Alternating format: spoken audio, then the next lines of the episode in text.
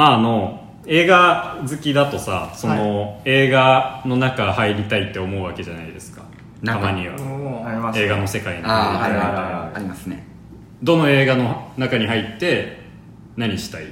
あでもうん「ハリー・ポッター」の世界はうん。中学校の時すごい小学校中学校の時憧れてーた、へえうんなそのあるよな俺実はなんか魔法をすごい使えるみたいな設定で、うん。なんかすげえ活躍するみたいなそういう妄想をしてた時はあった。ハリー・ポッターどのシーズン？なんか最後の方クラクラっていう。ああそうね。普通になんか、あのー魔法の世界。あでなんうんかそのいつも体育あの小学校の時体育館のさ、うん。朝会とかあったじゃん、うん。でクラスごとに先生がこれ率いていくじゃん、うん。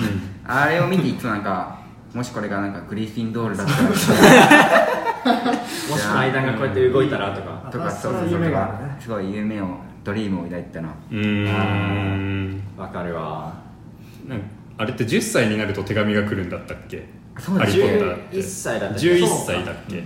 なんかそういうのを待ってる人とかいあーいたいた。うん。俺も待ってたわ。早く来ないかなって。来なかっ来なかったね。線あの電車の柱にガンと突っ込んだりはしなかっああでも憧れたりしたよねたその。たうん。うん。あと「スター・ウォーズ」とかも。あスターウォーズ。そうそう。憧れててさどのスター・ウォーズ入りたい？ちょっと。あでも入りたいは入りたい。ちょっとあのーうん。設定だけ欲しいなみたいな 設定だけ？からね。俺らがフォース使えるみたいな。あージェダイとして。でなんか先生がいたじゃん中高時代、うん。この先生は強いか弱いかみたいな妄想とかもしてて。うんそうか。すげえ。なんか教科の先生は強そうだっなんかやっぱさハリーあの「スター・ウォーズ」ってやっぱその、うん。欧米系の人が多いじゃん。その、はいはいだからその英語科のそのうん。まあジミソン先生って人がいたんだけど、あいたね。うん。ジミソンとかすげえ、う。んなんかあのなんていうの？まあね。服装も似合うし似合いそうだし、はいはいはいなんか。ジェダイって感じた確かに。ジェダイ感あるしそのすげえ強いのかなみたいなふうに思っててあの先生どっちかというとハリー・ポッター寄りだったそうけどなんだよね。薬学の先生みたいな感じだなあの人。ああーー確かに。戦闘要員じゃなくて。みたいなそうそうそうそう。はい。はい確かに確かに。バンドレイクとかそれ説あ引き抜いてそうで。そうそう。確かに確かに。っていう妄想は結構した。うん。俺ななんか映画この映画の世界に入りたいみたいな、うん。まあちょっとパッとは浮かばなかったんだけど、うん。あの時々ねうん。見る夢があって、うんあの結構怖い夢なんだけど、ん。毎回ねゴジラから逃げてる夢なの。マジで？そんな分かりやすい夢見る？どういうどういう視点どういう視点で逃げるの？それは、普通に自分の住んでる町そう自分の住んでる町に、うん。あのゴジラがなんかどんどんどんどんあの侵入してきて、うん。で逃げなきゃいけないんだけど夢だから夢の中ってなんか全然走れないじゃん。はいそううんこう走れない叫べないっていう、なんかすごい怖い夢、ええー、そんな漫画のキャラが見る夢みたいなの 見るんだ。なんかそう見てた。中学生の頃とか、ー、ええでも山下なんかさあ。だって映画の女優とかすごい好きじゃん。うん。うんだからさ、うん。この映画の中に入ってこの女優のこのキャラと付き合いたいみたいのはない。ー、ああい福山とかあ俺福は山あるあでもそれは考えたことないな。うん。ないか、うんうんうん。米山はあるの？えちょっと考えねえだ。あロマンあるななんか言われると確かうんにすごく。いいな。ーえー、そそううか言われて思った確かに。米山は誰と付き合いたいの？でもなんか高校の頃そういうの考えてたな。はいはい。なんかうん。どうどう言ったらこいつなら落とせるみたいな。なんか考えるわけじゃん。うんだから難しいな。シャイニングじゃないですかやっぱり。シャイニング好きだもんね。シャイニング。入りたくないだろう、うん。いやはいあのホテルはでもやっぱうん。ドクタースリープでそのシャイニングのホテルがもう一回出た時、うん。ドクタースリープ自体は俺結構言いたいことがある映画だけどあれがこう、出てきた時はこうやってテンション上がったからおあー。みたいな。まああ入って見てみたいみたいのははい。あるかもしれないけどはい。えでもお化け出てきたら嫌でしょ？いやしょうがないです。それに関してはもう我慢。ううん。んあ映画じゃないんだけど、うん。アニメとかでさよくうんあのお化け退治のアニメとかあるじゃん。も例えば。あるけどな。うよくはないかな。って思ってえお化け退治ってちょっとなんか言い方がなんかゴーストバスターズみたいなうん、そう。今ゴーストバスターズ以外思い浮かばなかったもんな、いやゴーストバスターズはあの映画アニメで、あのゴーストハントってアニメがありましてであのちゃんと幽霊退治をしてんのそれの呪文とかちょっと覚えて、ん。なんかへ唱えてたりしてた夢の中で。なんか。それはゴーストバスターズのパクリ？じゃないです。聞いたことない。ゴーストってなんだよゴーストハントなんて聞いたことなくないーゴーストハントアニメ。一応ある。悪霊シリーズ。あーあ日本のアニメなんだ。そう。本当に見たことない、アマプラで見れるじうん。へえすごい面白い知よらねゴーストハントそう。なんかうちのお母さんがん。見てて、で俺もなんか途中ちょっと見たりしてたんだけどすごい面白えくて。見たりしただけやお化け捕まえたいなって思うの？捕まえるんじゃなくてねなんか退治してんの。退治してんの？退治したいなって思う。そうなんだ。うん。あとあの最近だとさあの呪術廻戦とかさ、はいあなんか呪霊っつって悪霊と戦うんだけど、うん。んそうなん。だうんなんかそういうのとかちょっと時々やってみたいなって思ったりする。自分もできたらなみたいに？そうそうそう。心霊スポットとか行ってさなんかうん幽霊とかになんか襲われた時にうん。なんか退治したいなみたいな。ああ退治したい。が俺結構幽霊はもうひたすら恐れおののいてる方がいい シャイニングのそう。あの怖がってる方が楽しい。うん。あのホテルに行ってずっと怖がってるの。そう。シャイニングはだからシャイニングはそこなんだよね。あれはその幽霊を、その物理的なあれじゃなくてそこにいることが怖いから、うん。うん。うんあーそうねそうです。うん。だからそう。なるほど。何か対象があるわけじゃなくてね。別にホホテル燃やしたりとかせず。うん。そうね。そうそう。ずっと襲われてるだけってこと？襲われてあそこにずっと俺もだからそう漂う一員になった方がいいかな、うん。へえそういう感じが。取り込まれたい願望あったんだ。あるね結構、へー。ホラー俺そういう感じで見る。怖い、たいみたいな。うん、なんかこうなんかねそう。理性を超えた何かを見たい感じはある。ああまあそう分かんなくないかもその気持ちはちょっと。なんかいくら好きでもさ入りたくない世界もあるああるあなーそうか俺インターステラー大好きなんだけど、インターステラーの星は絶対に行きたくない。最後うん。何百年後の地球。あああれはちょっと好き。ううん。んね。ねインターステラーの海の星とかね。ああまあね。あそこは怖いな確か最悪です。うんね。大好きなシーンだけど。まあそろそろやりますか今回、に今回の世界は入りたいですか嫌だな。嫌だやだやだやだやだやだやだな100% 嫌というような映画を撮っていこうと思います。はい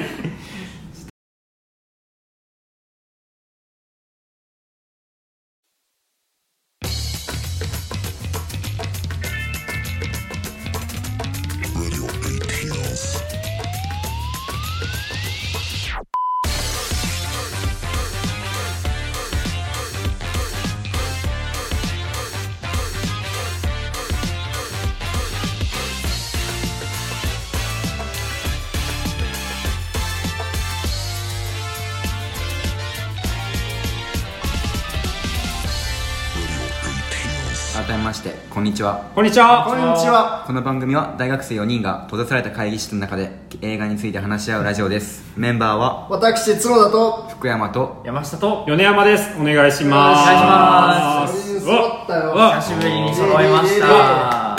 というわけで今回取り上げる作品は「ライトハウス」です。ライトハウスちょっと怖い。みんなもうおかしくなってテンションが怖いわちょっと。閉ざされた場所にいるばっかり。ちょっとおかしくなってきてるかもね。はい、じゃあ作品紹介いきます2019年アメリカ映画。1890年代のニューイングランドの孤島を舞台に嵐のせいで島に閉じ込められた2人の灯台守が徐々に精神の均衡を崩していく様を描くスリラー映画、主演はプラトーンフロリダプロジェクトなどの名優ウィレム・デフォーとテネットなどで現在大ブレイク中のロバート・パティンソン。監督はウィッチのロバート・エガースということで。まあ、はい。これねちょっと話題になった A24 の配給会社の映画で、うん、なんか結構昔っぽいなんオールドファッションなルックでやってるスリラーというか、うん。面白かったでしょうか。それぞれ、えー一人一人まず雑感から話していこうかと思います。まず角田。はい。あの実はこのオープニングがちょっと前触れになってたというか、うん。俺は割とこのライトハウスをうん。あのまあ、ホラー映画として見ようと期待してたんですね、うん。でつまりこう人知を超えたものすごくなんか、うん。もう人間世界を超えた何かみたいなものを見せてほしいと思ってて、うん。まあ、そういう意味ではまあ普通に楽しかったんですけど、うん。なんかちょっと期待しすぎた感は正直あったっていうかなんかまあ悪夢的イメージは確かにすごいんですけど、うん。なんかまあなんかこうちょっとこう自分の何かこう映画としてん。何かちょっと収まってたかなって感じがしなくもないみたいな。うん感じで、まあ、ちょっといろいろ後でちゃんと話しますけどそういう意味でこうなんかちょっと意外にすっごいこってりしたラーメンを食べたかったら普通の塩ラーメンが出てきたみたいな感じはあうりんました、はい。うん福山は？俺はすごい好きでした。はい。めちゃくちゃ良かったななんか、うん。その人間のモチーフなんかさまざまな面とかうん。感情がなんかうん。描かれてて、その描かれ方がすっごい良くて、うんなんかいろんななんだろうね感情がブワーって爆発する感じとか、うん。なんか関係性がおかしくなっちゃうなんかとことか、うん。まあ閉ざされた空間でなんか狂気に走っちゃうんだけどそういうなんていうのかな人間のうん。奥に秘められたようなうん。内面が描かれてたのがすごいなんか俺的には。見ていて面白くて。うん。難しいなこれなんだろう。食べ物に例えられないような感じで。おすごいね。本当に。うんそうだな。なんかストーリーとかじゃないよねあんま。まあこれは。そうだね。そうなんだろう。ね抽象的ななんか象徴的な感じで、うん。山下ははい。俺はまあうーんどうだろうな。まあなんかこう拍子抜けしたっていうか。おおマジで？うん。うん。あの前作の「ウィッチ」がもう好きで、うんうん。あでまあなんかホラー映画として見たわけじゃなくて、うん。なんかただ単にこうちょっとスリラーっていうか怖めのうん。映画として見たんで、うん。まあ普通にあの楽しめましたね。ーうん。あ表紙抜あ悪い意味じゃないで表紙抜けしたっていうのはそのうん。意外と面白かった、うん。どっかで表紙抜けってどういうことなんです いやなんか俺予告編ちょっと見ただけで、うん。だからなんかあのなんつうのかなちゃんとストーリーがあって、うん。ウィウィッチってさあのちゃんとストーリーがあって、うん。で、まあそうね。ん、あの分かりやすかったんだけど、うん。今回すごい考えなきゃいけなくてあー。俺考える映画ってあの好きだからさ、あなるほど。ううん。まあそんな悪くはなかったかなと思いますうん。ねはい。うんまあでもでもちょっと難しすぎて、うん。どういうこっちゃっていうところがまあいろいろあったから、まあ、食べ物で例えるとしたらジェノベーゼのパスタですかね。あのバジルがうん。多すぎてあ美味しいんだけどっていう、うー。ん。だからライトハウスとウィッチで言うとやっぱちょっとウィッチの方が好きだな、はいあはいはい。アニャ・テイラー・ジョイ出てるし。うん。うん。はい。確かにね。はい。いや、アニャ・テイラー・ジョイいいですよね、ウィッチはね。なるほど。米米山は俺は個人的にすごくめちゃくちゃ気持ち悪い映画だけどめちゃくちゃ気持ちのいい映画だったなと思ってはいうんもうなんかストーリーとかほとんどないようなもんなんですよ、もう、うん。もういつも通りホワイトボードにちょっとストーリーをまとめて書いてるんですけど50文字も書いてないぐらい。でもうなんか本当に単純なストーリー明快な内容なんだけどまあそれだけでこの長時間見せきってるっていうシンプルさ。ここまでなんていうか悪魔的なイメージをただただずっと見せつけるだけっていう映画のあり方がすげえ好きだったし、うんそう。あと、まあ、独特の1対1.119っていうあ違う1対1対1.19っていう昔の映画のうん。アスペクト比の画面とかう、でまあモノクロで撮ってるところとか、そういうのがすごいなんだろうな。美しさへの執念みたいのも感じたし、だから現代でその現代の技術をもってして、昔こういう映画あったらすごかったかもなみたいなのあをー。今撮ってるみたいな感じがして、それがすげえ見ててしなん幸せでしたね。こあのーだから俺はなんだろう見ててすごい気持ち悪いようなシーンばっかりなんだけど、もうそれが逆にずっと気持ちよかったというか、うん。あでも分かるすごくなんかそう。なんだろう。ねもっと見せてくれって思うような感じがあって、うん。途中からなんかあこういうことがやりたいのかなみたいなもうなんか思ってからすげえ、うん。次はどうなんだみたいな。う面白いよかったな。だからすげえ楽しかったですね、俺はこの映画は。うんまあそんな感じかな。うん、うん。じゃあ結構意見が分かれそうな感じかな、うん。多少分かれる感じもしますけど、とりあえず、えーっとネタバレありの方の話に移っていきます、まあちょっとしたなんかなんて言うんだ。あらすじを。うん、うん。まあ大まかなあらすじを初めに話しちゃいます、はい。えーっとトーマス・ウェイク。これがウィレム・デフォーが演じているおじさん、うん。でとイーフレイム・ウィンズローロバート・パティンソンが演じているお兄さん、はい。この2人が灯台守を始めますというところから映画が始まります。島の中に灯台がポツンと立っていて、でサイレンがずっと鳴り響いていると。ううん。うん。どんなサイレンだっけ？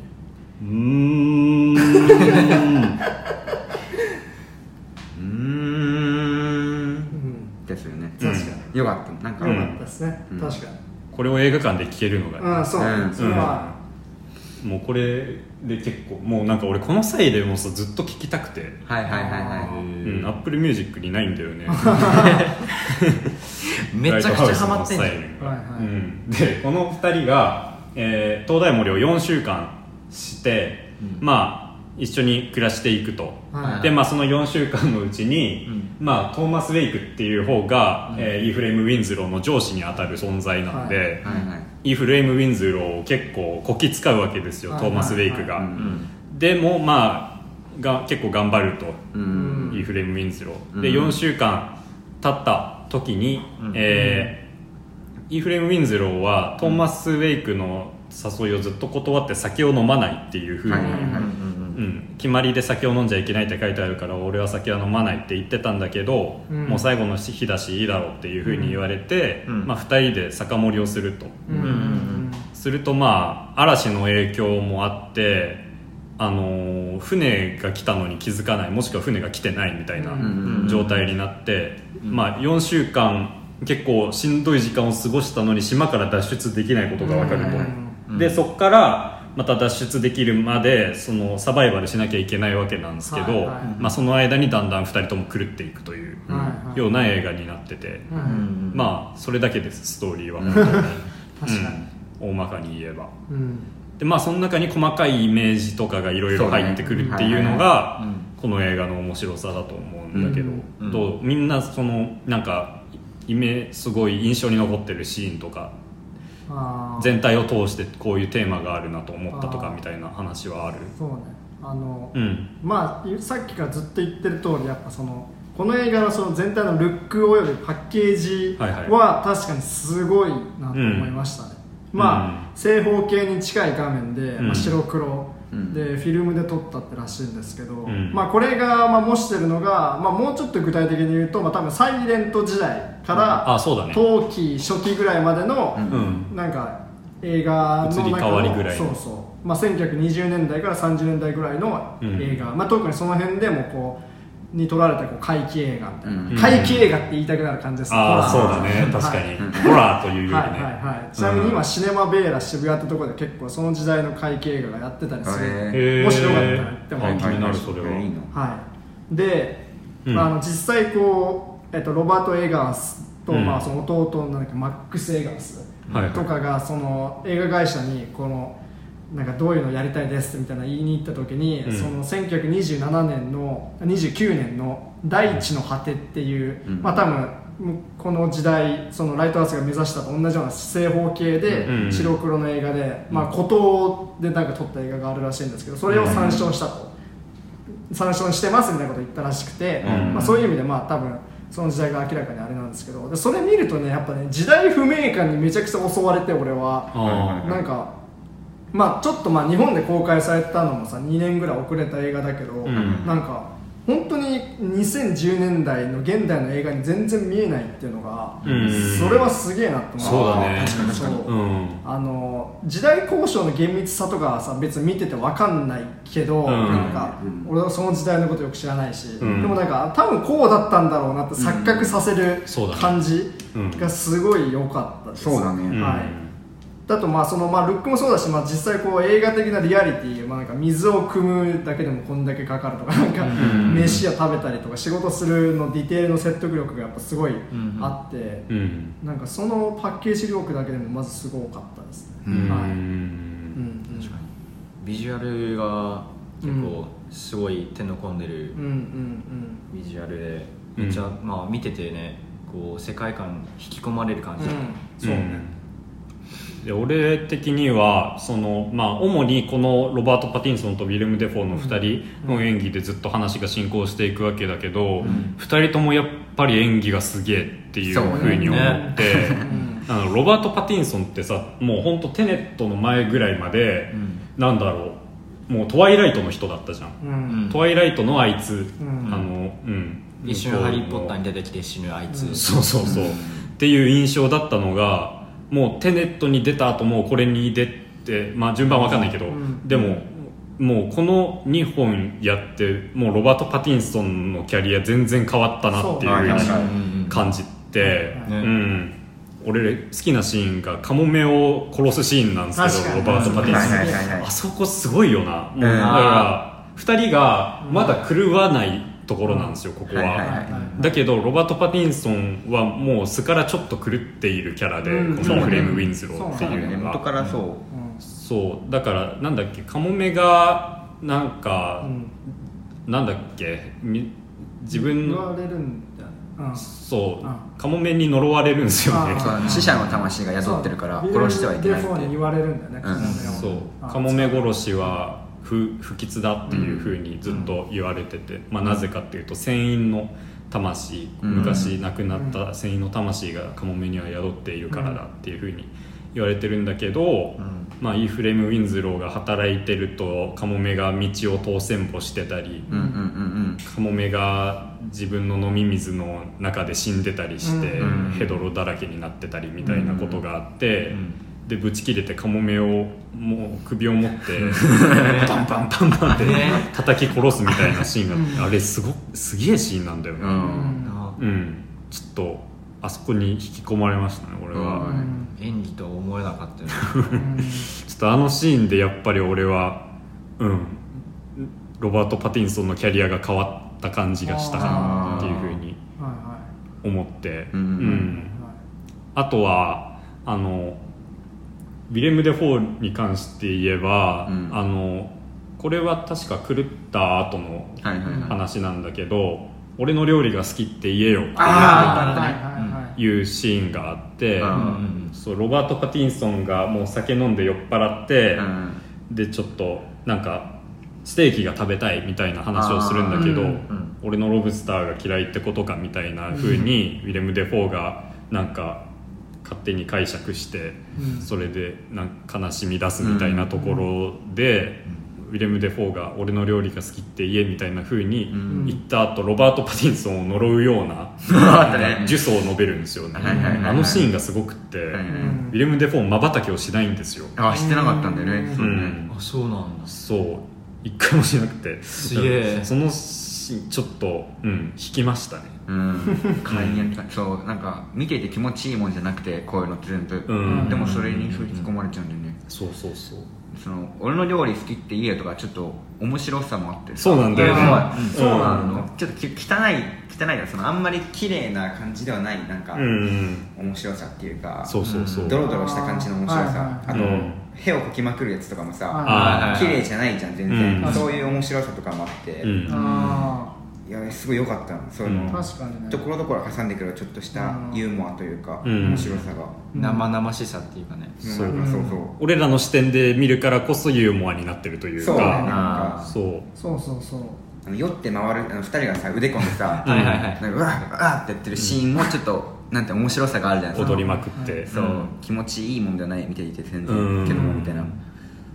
すごいよなそのバランスが。そうそう、うん。面白く見せられる。まあそう。この映画はまあその閉鎖空間の中であらわになる。身も蓋もない人間の本性みたいなのがまあ、うん。うんテーマっちゃテーマだと思うんだけど、まあ、それを傍から見るのはやっぱちょっと面白いんですよね。なんか。そうだね。うん。そのやっぱりこの2人がどういう関係を育んでいくかっていう、まあ、基本的にはこのちっちゃい孤島の中でどっちがこう優位に立てるかの争いじゃないですか、うんで、はいはい。その争いを制するルールっていうのはもうこの島でしか通じなくてだからまあ飯を作るとかさ、うん。仕事ができるかできないかみたいな、うん。そういうなんかもう彼らだけのなんかなんか狭いルールの中でこうなんか権力を争わしてることの滑稽さみたいなものがやっぱちょっと笑えてきちゃう。えすごいよねう。んそうだよねなんか、うんうん。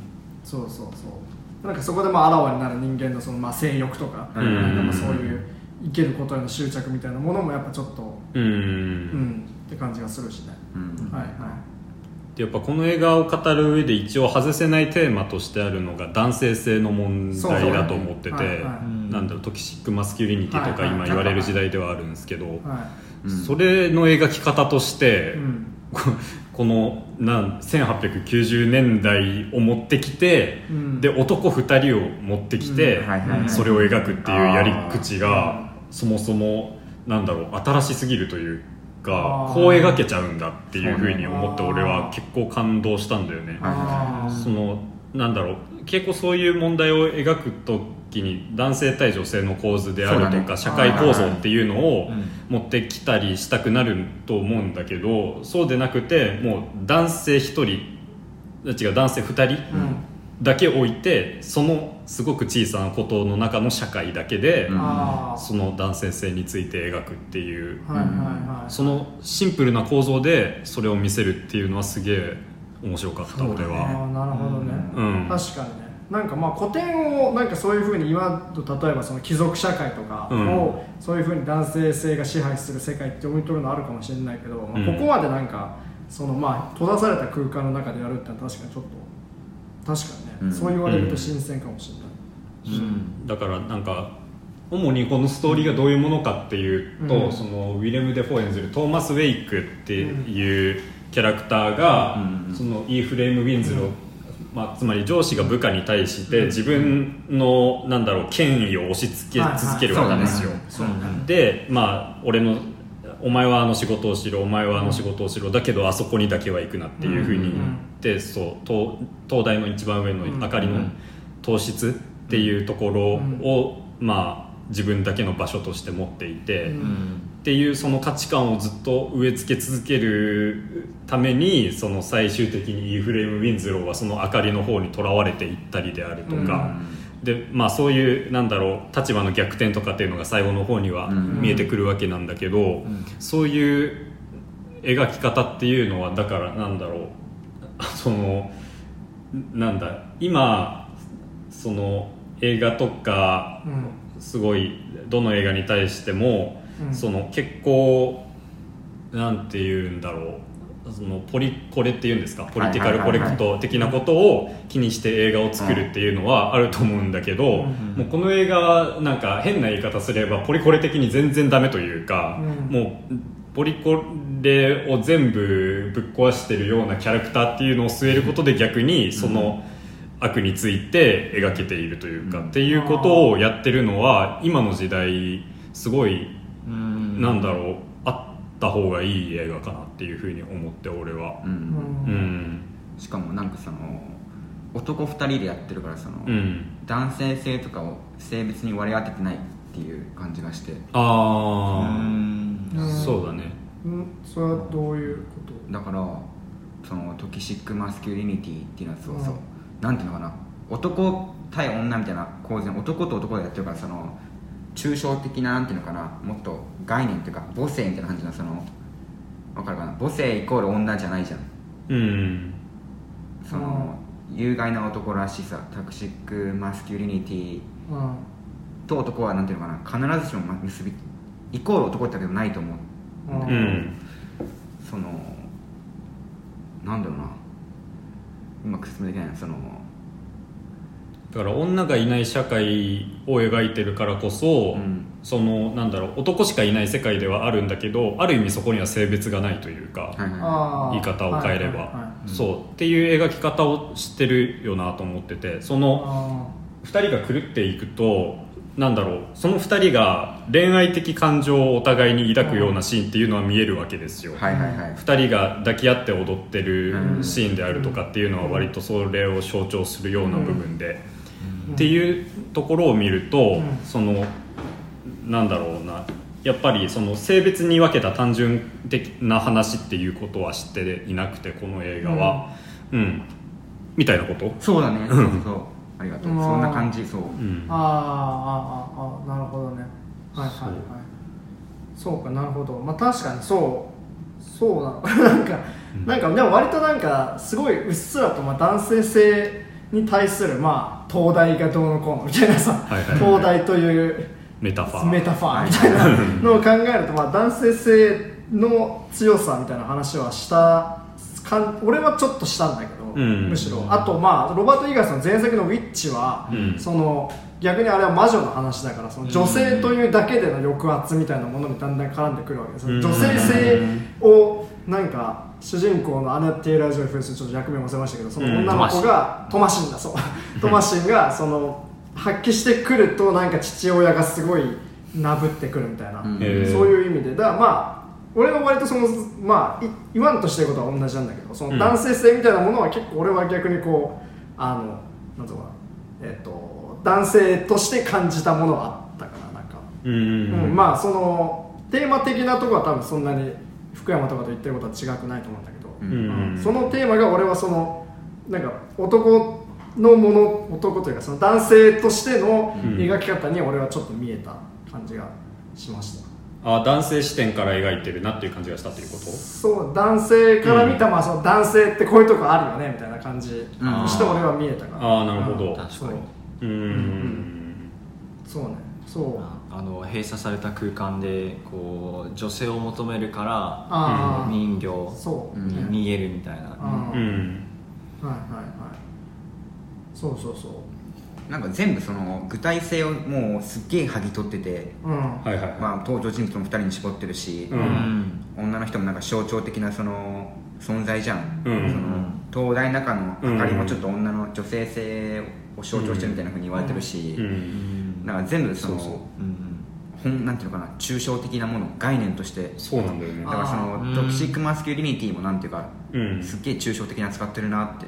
うん本質っていうか概概念なんだろうな。こうなんかにフィーチャーしてるなフォーカスしてるな。だからストーリーがほとんどないっていうふうに初めみんな言ってたと思うんだけど、そのストーリーのなさっていうのは、うん。ストーリーのシンプルさっていうふうに言えると思ってて、うんうんだからストーリーがシンプルもうごくシンプルであることによって、もうなんだろうす全てん全てがメタファーに見える感じっていうのもあるし、そう。い。う面白さだよね、ううん。うん。はいはいはい。そうね。島が何を表してるのかとかね。ううん。んだから今時あんまない映画だよなっていうふうに思ったというか。うん。あうん。あはいはいはい。確かに。あとなんか割とそのまあさっきのその男性性の話で言っちゃうと、うん。まあやっぱりそのあの仕事とか生活の環境において互いに上げ足を取り合う一方で、うん。まあ東大の中で酒を一緒に飲み交わしたりみたいな、うん。そういうあの関係性の揺らぎみたいなのがずっとあって、うん。なんかまあその閉鎖空間の中で人間そのなんか大人数がちょっと取り残されてそこでこう互いにいがみ合いってだんだんそれがどんどんあの暴走していくみたいな話は割と昔からある古典だと思うんですけど、うん。なんかまあそれをなんかまあ2人だけに絞ると、うん。まあ別に形勢はすぐ逆転できるしさ、うん。そね。そもそも相手を屈服させたところでっていう感じになるから、うん。その争いの不毛さでうん。やっぱちょっと笑えてくるっていうか、そのなんかパワーゲームとかホモソーシャルな空間の中だけのなんか、うん。その権力のなんか不毛さみたいなものはすごい感じるんだよね、うん。そうそうそうなるほどね。うん。でこの映画が面白いのはそのウィンズローの精神世界をそのまま表してるといも言えるみたいな感じがはい。この映画にはあってその途中にちょっとんなんだろうストーリーの転換みたいなのが一つあって、うん。あのイーフレーム・ウィンズローはまあ初めトーマス・ウェイクに全然自分の名前を呼んでもらえなくて、うん。俺の名前で呼んでくれっていうふうに言って、ウィンズローって言うんだっていうふうに言うんだけど、でも途中、えー、と狂った後かな？に、うん。俺本当はイーフレーム・ウィンズローって名前じゃないんだっていうふうにシーンがあって、本名はトーマス・ハワード、うん。トーマス・ウェイクとお前と同じ名前だよっていうふうに言って、うん。じゃあイーフレーム・ウィンズローっていうのは何だったんだっていう話なんだけどトーマス・ハワードまあイーフえっとあややこしい。えっともともとイーフレーム・ウィンズロー、まあ、本トーマス・ハワードっていうのは木こりをやってたと、で木こりをやってた時にも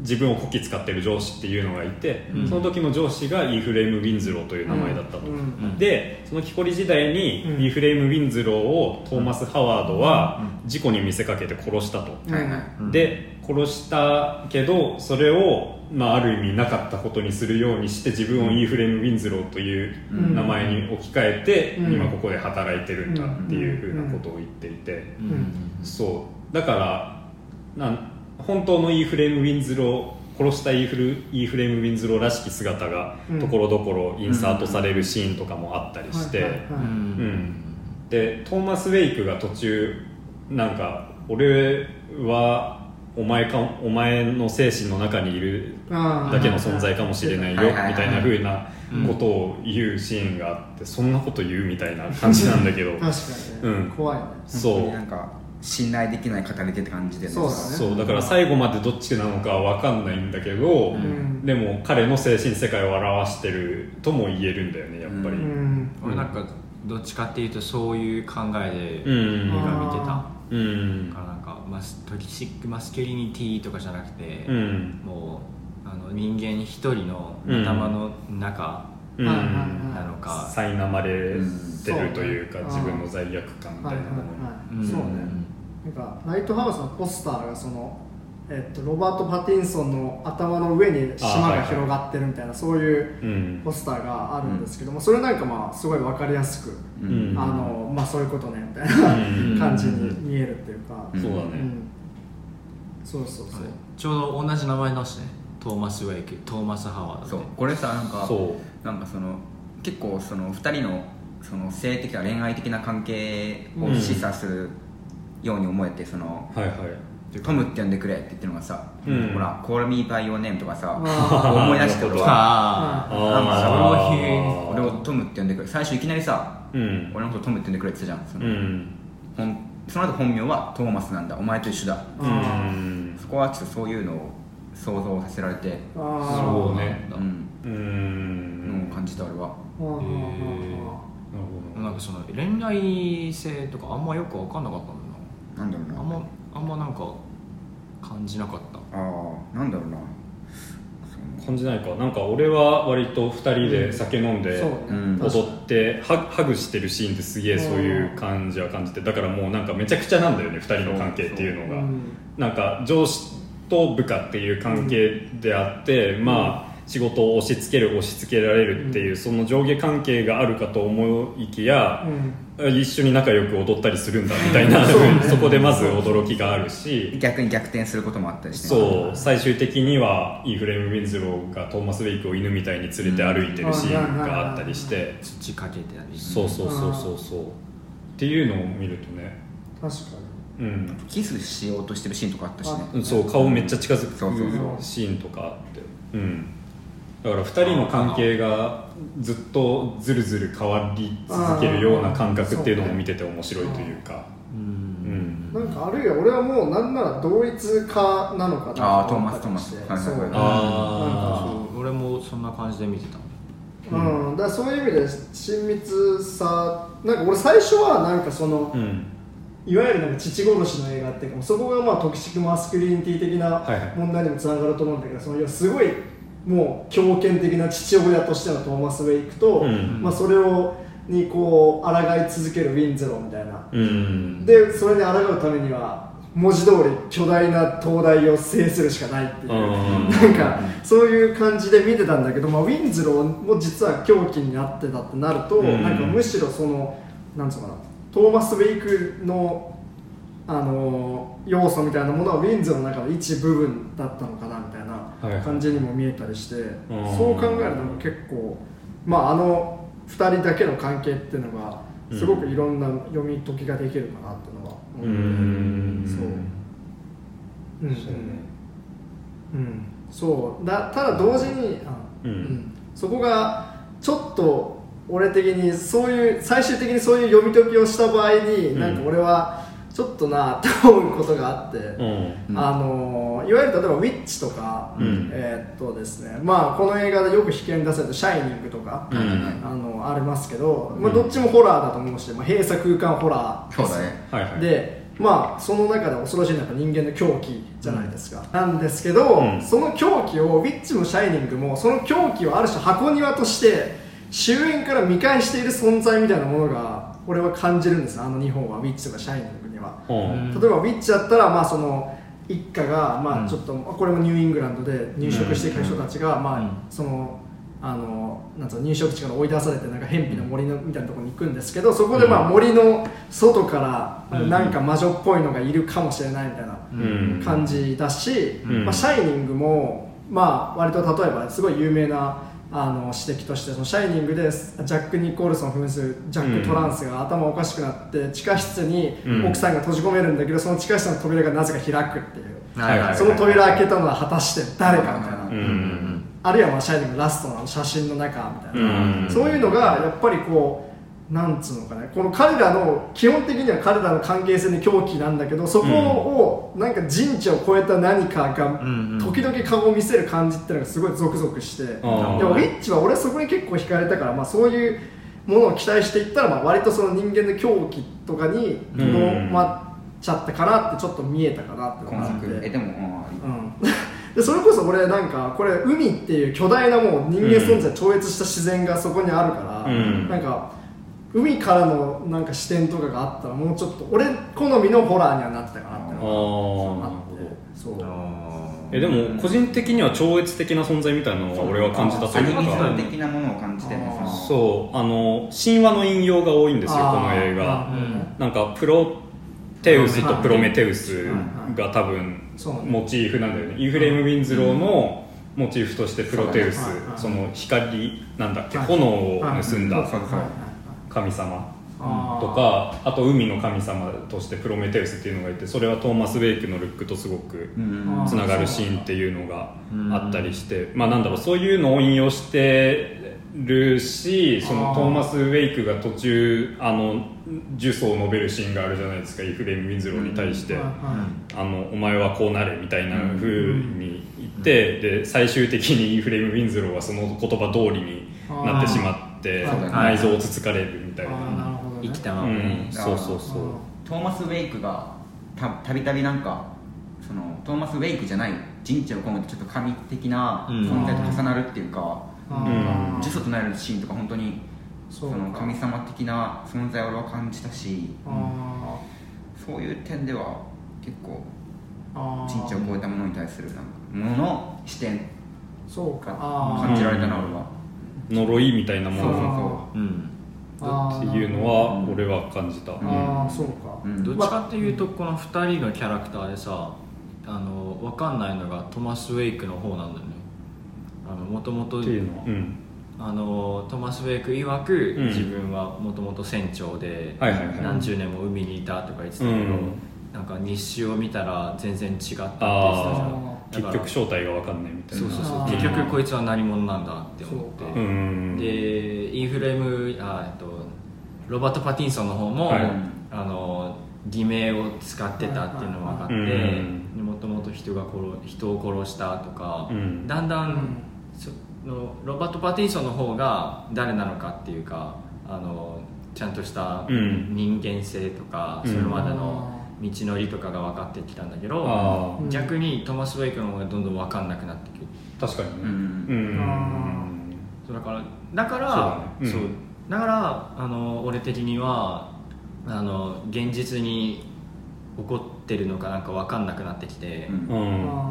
結局はなんか全部メタファー的な話うん。で終わっちゃうのかなって思ったり、うん。本当はあのロバート・パティンソンの頭の中うんの話だったんじゃないかなみたいなうん思ってそれでどんどん分かんなくなっちゃった。うん。あだからややこしさというのはあったりして、そのなんだろう神話を引用してるっていうのもまたそれはそれで幻覚的な雰囲気があるみたいな感じっていうのはあるんだけど、まあでも俺もなんだろうある意味エンタメとして幻覚っていうのはありかなと思ってる、口なんで、うん。だからまあそれはそれでいいんじゃないかなみたいなふうに思ったりしてるけど、うん。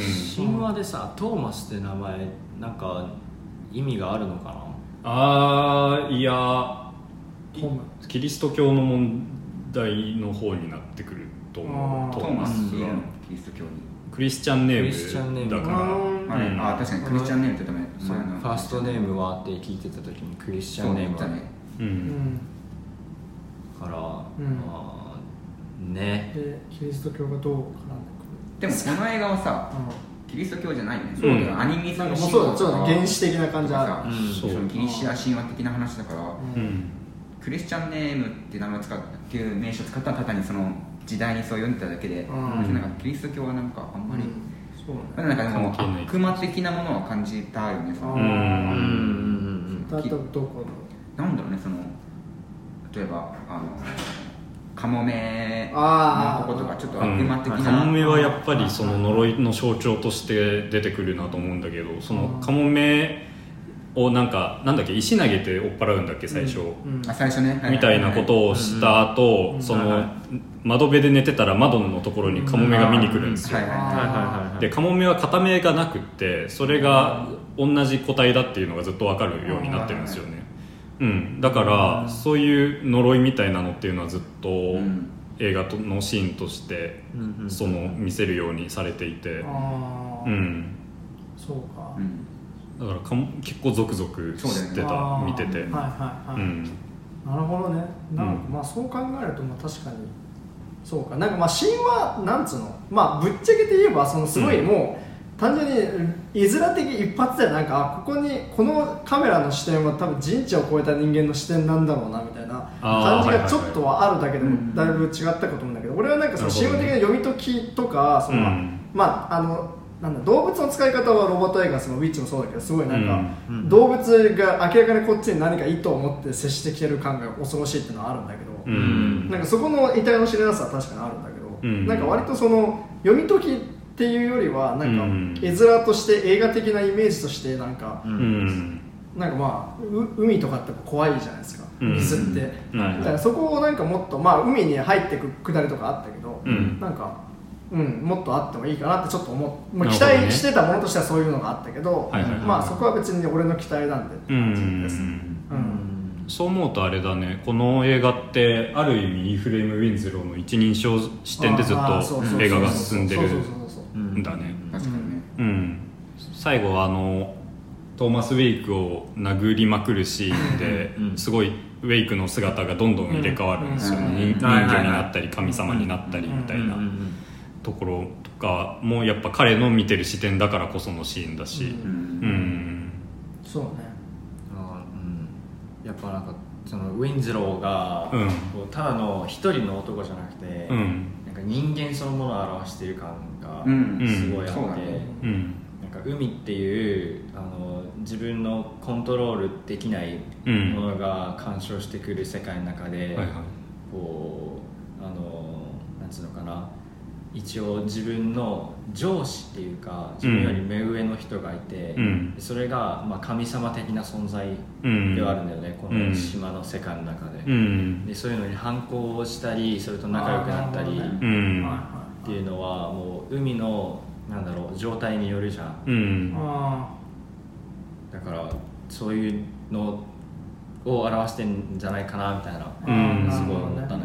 なんか人間のなんていうのそこを、うん。なんていうの底知れなさっていうか、うん。すごい感じて、うん。こういうここまでなるんだみたいな、うん。俺が最初に言ったその人間のその持ち得るいろんな面を描いてるなっていうのが、ーうん。いや山下が言った E フレームはただの E フレームじゃなくて人間を表してるふうにあるなっていうのにすごい分かってて、うん。なんかその結構この映画でなんかその地辱その恥ずかしいの、がすごいある。人間の地辱っていうのはすごい分かれてるなうん。そう。なんて思ってて、うん。そのすごいなんかそれを思うとなんかねカラマーゾフの兄弟うん。をすごい俺思い出して、うん。あれもすごい地辱っていうのがテーマとしてあるんだよね。人を殺してしまった知辱そうん。はいはい。の、まあ、父殺し的な感じなんだけどちょっと、うん。そういう知辱とかそのなんだろうな。でその知辱な部分に対してなんかちょっとその心を惹かれるようなうん。人間の心っていうのをどカラマーゾフの手で描いてて、うん。これもなんかそのなんていうの地辱とかそういうなんていうの？ものに対して俺ら見ててき心惹かれるってるじゃんちょっとなんか、あはいはすごい重なってね、うん。なんか面白いなと思った。なるほどね。うん。すごいすごいなんか重なった。うんはいはいはいはい。なるほどね。うん。うん。そういう点で言えばなんかある種のなんかバイブル的なのはなんつうのかな、うん。あの聖書みたいなノリうん。はあるよね、古典。みたいな？ノリって古典。古典古典っていうかこう、うん。聖書ってなんか読んだことないんだけど、えなんでだよそれは。なんで言ったんだよ。うん。うん。いやあのこういうことしたら悪いことが起きるとかっていうのがはいはい起き,、起きてっていうかあうん。ー教確かに確かに。教科書っていうか教訓みたいな。こう教訓みたいなのが載ってたりしない？多分。なんか秘密を読んだことないん破だけど。ったことによる代償とか、うん。約束破ったことあそうによる代償とか秘密を話したなとかさ自然言っにてたし。対してなんかその変なことしちゃったことによる代償とかほどねなんか教訓的な面があったな、うん。でも映画の作りとしてその雰囲気的な問題の話にはなってくるんだけど、その出てくる名詞の選び方っていうのがすごく丁寧でそういうやっぱり古典的な名詞っていう神話的な名詞っていうのかな、うん。うんうんみたいなものをすごく使いながら映画をずっと作ってるから雰囲気を損なわないんだよね、うん。うん。っていうのは一つあるかなと思ってた見てて。ううん。ん。なんかじゃあそう考えたらロバート・イガースってそのテーマをすごい語りたいってよりは多分その古典うんにの世界に惹かれるからそれを作りたいが先なのかもしれない。ああそれはあると思う。うんなんかロバート・エガースが思う人間のなんていうの、うん。面を詰め込んでるなってすごい俺は感じた。あまうん。ああるね。確かに、うん。あウィッチもなん。かそういうとこもあったしあそうなんだ。その、うん、それがだからうん。またさっきのそのドストエフスキーのあれにも似てる感じしたし、ううん。んあ古典でやるとやりやすいのかな。そうか。うん。なんか俺逆にロバート・イガースってすごいこうなんかなんか趣味が高尚なだけでめちゃくちゃオタクな人っていうかうん。なんかこう、えっていう感じしないなんか別にどんな人かわかんないけどなんかだからこれもなんかあのなんとか人間を描きたいんだっていうのがあるよりも、ドストドストエフスキー的な、なんかそのっていうよりももうちょっとこうそのパッケージングでありディテールなりをもう突き詰めた上にそういう世界観を作り上げたみたいな。俺はそういう感じがしたかもいねやわかる。その初期衝動の方がでかい人かなっていう感じがする。こういうのを作りたいそう。だからドストエフスキー的なその文豪としてのなんかさ、うん。そのなんかなんとかなあの教あの教授みたいなそういうものとはちょっと、うん。まあそれもあるかもしれないけどもちろんなんかテーマとして毎回そのなんかねあるけど、ううんんそうよね。でなんかこの映画はやっぱもともとその、うん。東大森の手記みたいなのを元にして描いたみたいなふうに書いてあったかうん。らいろんな作品をなんかモチーフにしてるから、そううんあるかもな。そう。やっぱその昔の話の方に自分は惹かれるみたいな話をロバート・エガースはしてて。そういうのがあるんじゃないかな。うん。うん。そうね。うんあとまあその、うん。うん。変質的なそのパッケージングパッケージにこだわるっていうのは、はい。まあウェス・アンダーソンとか源流のスタンリー・キューブリックみたいなすごい感じてるうん。キューブリックって完璧主義者って言われるけど、その完璧さっていうのはあくまでその作品に合わせた絵面の構築力みたいなものなのかなと思ってて、単純なこのこういう時代交渉が厳密ですみたいなそういうのとはちょっと違うっていうか。そうはいはいそうだね。そうで実際なんかキューブリックなんかフルメタルジャケットってベトナム戦争の映画イギリスで撮ってるから、まあ、そういうのは別にないわけさ。でももう絵面としても戦争映画で俺がやるとしたらこうするみたいな、うん。うんそうそうそう。そっちでそう。で、うん。なんかまあ自然光だけで撮ったりして、まあ、この世界をこうだろうなって錯覚を作るみたいな、うん。そうそうそうだからそこはやっぱえロバート・エガースの共通そうだしてるいうかうん、うん。そう白黒で撮ってるっていうのもそれの一つあ,、うんあって、うん。あの蛇口から急にヘドロがめちゃくちゃ出てくるシーンとかあるんだけどあのヘドロはチョコレートらしくて、あそうなの？やっぱ白黒で撮ってるからこそなんだよね、うん。そういうのって。うん。えあのウィリアム・デフォーにさ、うん。土かぶせてる時もさ、うん。あれもチョコなのかああなんか俺チョコかなってなんか見てて思ったけどわかんないそれは。土だったら嫌だもんねあれ。そうね。口の中とか入ってたから。かわいそうって思って見てたからそう。ん。ね。あと俺単純に好きなシーンなんだけど、はい。あの最後糖質まで、はいはい。あのはいはいウィンズローが登っていって、うん。で糖質の中の明かりを見て、はい。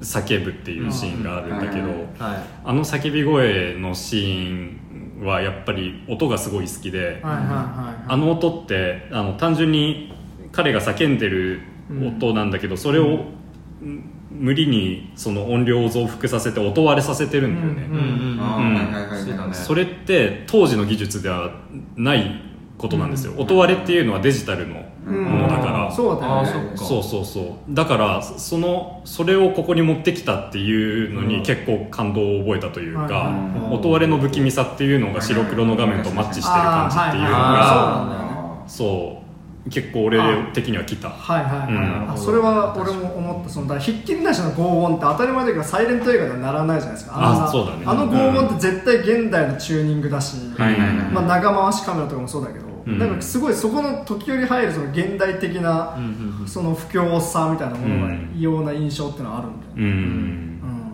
そうそう。あとそこでもやっ糖質はやっぱりすごいルックにこだわうんこだわってる部分で、うん。あのフレネルレンズっていうらしいんですけどあのうんレンズ、うん。東大はいはいはい。の、うん。あれは実際当時使われてたもので、ー。日本にもあれを使ってる東大が1棟ぐらいあったかな確か、ううんんなんだけどすごい美しいレンズですよねあれって、うん。うん。やっぱり映画の絵を持たせる力のあるものっていうのを一つつく使ってるよなっていう感じはあって。うん。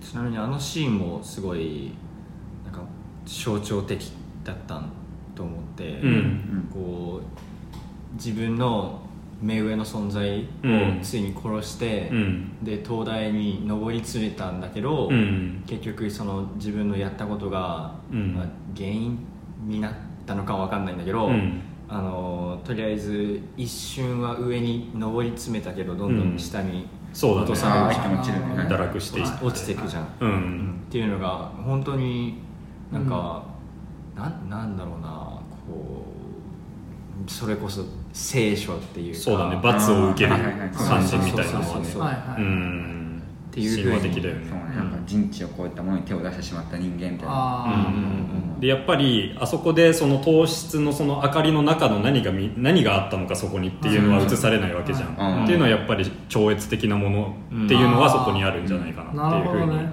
イカロスみたいな感じだなって思った。イカロスはいはいはい。あのあのイカロスっていうのがいて、なんか羽が生えてんだよね、うん。羽が生えててで空を飛べるからうん。太陽に近づいていくんだけどだけどあの太陽に近づきすぎて羽が燃えちゃってはいはいはいはい。で落ちていくっていう、話。重なるね。結構確かにね。うん。あとはそう、うん、あごめんね、はい。だだからあのーもうそれがになんつうのかな。このロバート・パティンソンがさあのやっぱ人間全体を表してるって思って見てたから、あのー人間がなんか行っちゃいけないところまでうん。上り詰めたら、なんか必ず落ちるっていうのを、あの言ってる気がしてあそういう感じの映画を作りたかったのかなって思った。うんなるほどね。人知を超えたものに対する自然とかそういう東大に対するうん。理系の念とか、あとうん。それに対するなんていうの魅力心惹かれるもの、興味的なうん。のが分かるみたいな人間が持つうん。未知のものに対するもっと知りたいっていう探求心が見えたね。うん。そうか、うん。なる逆に俺なんかあのラストは、まあ、その今までの2人の関係性として見てると、うんまあ、多分ロバート・パティンソンはなんだ、えっと、トーマス・ハワードは、その多分彼が島で生きる意味っていうのはそのトーマス・ウェイクに勝つことと、まあはいはいトーマス・ウェイクが制してるであろう権力を握ることしかないみたいな、はいはい。逆にもう握った瞬間にもうあいつ自身も生きる意味がなくなるからもう、うん。死ぬしかないみたいな、うんそういう感じにも解釈できて確かに。そう。だね。そう。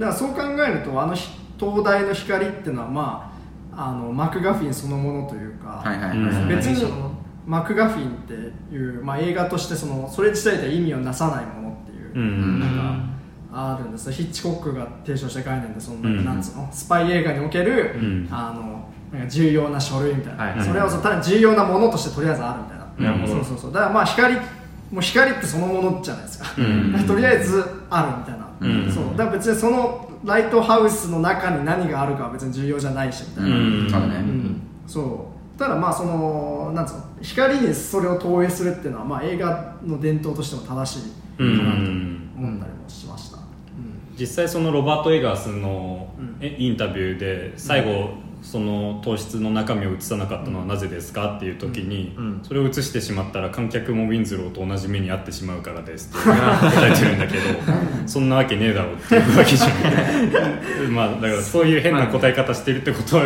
多分意味はないのかなあっていうふうになんか謎が大事だっつったからね、うん。だからエガースが、うん。うん感じかな。うん。うん。そうね。ちなみにあのウィッチとうん。が最後の方比べちゃって、うん。ウィッチの最後って、うん。あのネタバレにならない程度に言うんだけど、うん。主人公がこう登っていくんですよ、うん。上に、はいはいはい登ってって終わるの。で、えっと、今回のライトハウスで登ってって落ちるじゃん、はいはいはいっていうところがやっぱ違う、そうなんだよね。うん。今回やっぱ落ちてあのなんか罰を見せてた、はいはい。ウィッチの方は登っていくだけで罰を見せなかった何の違いがあるの？なんだろうそれは。なんかウィッチの方は主人公が虐げられてて本当にもうはいかわいそうで、うん。もうピュアな存在うが、ん。あのなんつうのかな。えっと抑圧を受ける。抑圧受けてお前は魔女だみたいなことを勝手に言われて、うん。で最後、まあ、あの一人になってであの、うん。なんつうの？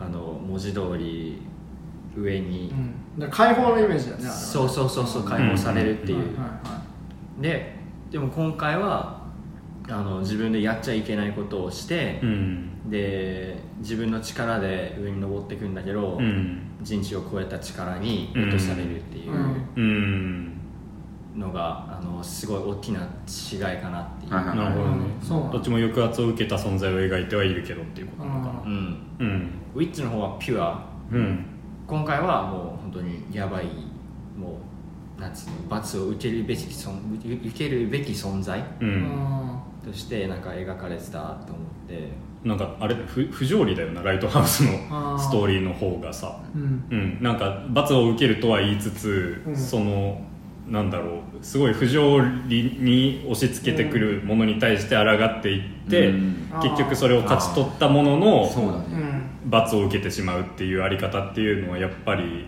物語としてその整合の取れないもうどうしようもない超越的な存在がいるっていうああそういうことか。あり方っていうのはうん。まあなんか人間の強欲さとかうん。考えさせられなかった。えーでも俺はあ人間の強欲さか。人間強欲さ強欲さか。強欲さではないかな。あでもなんかそうなその閉鎖空間にいるとそうなってしまうのかもなっていうふうにあ思う。糖質に初めはウィンズローは興味はなかったけどうん。あどんどん惹かれていってしまうわけじゃない。その大きな父親的存在みたいなのを持ってるからこそ。うん。うん。なるほど。みたいな感じかな。うん。そうだその強確かに強欲っていうかそのだって知りたい欲って知識欲うん。好奇心みたいなもの好って、なんつうのかな。なんかでも触れちゃいけないものみたいなのあるじゃん。うんあるパンドラの箱みたいな。だけど、うん。それそういう触れちゃいけないことこそ知りたくなりませんか？なんか、うん。なるらそれってこう、まあ、強欲と言っていいのかわかんないけどなんか人間の知識欲であれ好奇心であれ、うん。抑えがたいうん欲望の一つみたいな、うん。まあまあまあそういうのまそのものみたいな。そう。まあそうね。秘密に対するうん。探求うん。探求探探求心でな、うん。そうね。まあ確かに強欲もまあそまあそうか。まあそう考えると強欲なのかもしれない、まあそうだね。確かにでもさっきの話もだけど不条理だよねすごく、うん。明らかにさ労働問題的な観点が見るとその、まあね。イーフレン・ウィンズローはうん。あれじゃんか。ううんん。そうだね。どうすりゃよかったんだっていうストーリーではあるんだけど。まあそうそういうストーリーであることに意味があるという、はいはいはい。うん。そう。あとちなみにウィッチに関して言うとそのウィッチはその最後に、まあ、さっき言ったけどもう解放のイメージが来るわけですよね。散々こう、ウィッチも途中までは割とその閉鎖空間の中でひたすらその、あの主人公がまあ追い詰められていく不条理劇で、なんだけどででもなんかそこになんかいろいろまあウィッチはまあ見てほしいって感じなんですけどその、うん。時折その人知を超えた何かからの何か、うん。その、うん。あの干渉が加わってきて、はいはい。最終的にまあその解放された時に、ん。あ人知超えた何かあったやんって感じがすごいカタルシスとあるんですよね。ああそうだ 来たぞこれみたいな。はいはいはいはい。そうそうね。確かにうんなんかそこいう意味でなんかまあ人知俺は多分人知を超えた何かかを期待してたってああー。ーそうそういうものはなかったそうね多そう分ライトハウスに。なるほどな。結局あるあるのかないのかで終わっちゃったもんな。そうウィッチ結構上がるんだよラストなんか。そう。う本当にね解放って感じだもんね。うーん見よ見てほしい。うん。そう。そう。だライトハウスはむしろ本当袋小時間っていうか。そうだね。そうだね。だから逆になんか、まあ、神話として読むのも分かるけど同時にこううん。すごい、まあ、人間の関係の袋小時間としても読めるみたいな感じが。そうだね。メインはそっちな感じね。う。うん。ん、うん。うんバッドエンドだけどな。まあそうだな。うん。うん。そんな感じです。かうん。うん。ライトハウス。ライトハウスは結構結構俺は面白かったです、ね。面白かった。うんこの、まあいろんな見方があるっていううん。重層的な。うん、うんこの作家性の強さはどうなんだろうねどうなるんだろう。これまだ2作目でしょ、うん。これ結構ねだいぶかましてるよねなんか。2作目でこれはすげえよ、なあ。え若手なの？ロバート・エヴァースって割と。新人気鋭まだ若手じゃない？うん。だって前作の「ウィッチ」ってなんか新人賞みたいなものあもらってる。だっけ？うん。まあ知らない。適当適当に言ったらじゃなあでかった。もまだ違うかもしれない。1983年生まれ38歳。うんいやでも2作目にしてウィレム・デフォー使ってるのがすげえ。うん。相当。そう。うん。だからウィッチも A24 だから多分ウィッチの時はすごいもう本当新進気鋭の若手みたいな感じだったそうか、ん。そうだそのね2作目でこれかみたいな、うん。今後に期待という感じですかね。はい。うん。ですね。そしたらそろそろエンディングいきますか？大丈夫ですか、はい。うん。ということでそれではエンディングですこの番組ではリスナーの皆さんからのお便りを募集しております、はい。映画の感想番組を聞いていて思ったことなど何でも構わないのでぜひ送ってきてください。メールアドレスはラジオ 18s.film.gmail.com となっております。18s の部分は 18s で大丈夫です。また、アットマークラジオ 18s ラジオ 18s でえっと、ツイッターアカウントがありましてそこにはダイレクトメールや番組専用の Google アンケートフォームが用意されてますのでそちらからお便りを送っていただいても結構です。皆様からのメールをお待ちしております。お待ちしておます。待ちしております。で「ハッシュタグラジオ18」でツイートしていただけると公式アカウントがリツイートしますのでぜひ活用ください。はい、はい。アットマークラジオ18というインスタグラムではサムネイルやラジオのショートバージョンも公開しております、はい。またラジオ18のノートでは放送の振り返りもしていますのでそちらもチェックお願いします。うん、ということでここまでのお相手は私角田と福山と山下と米山でした。また来週。また Thank you.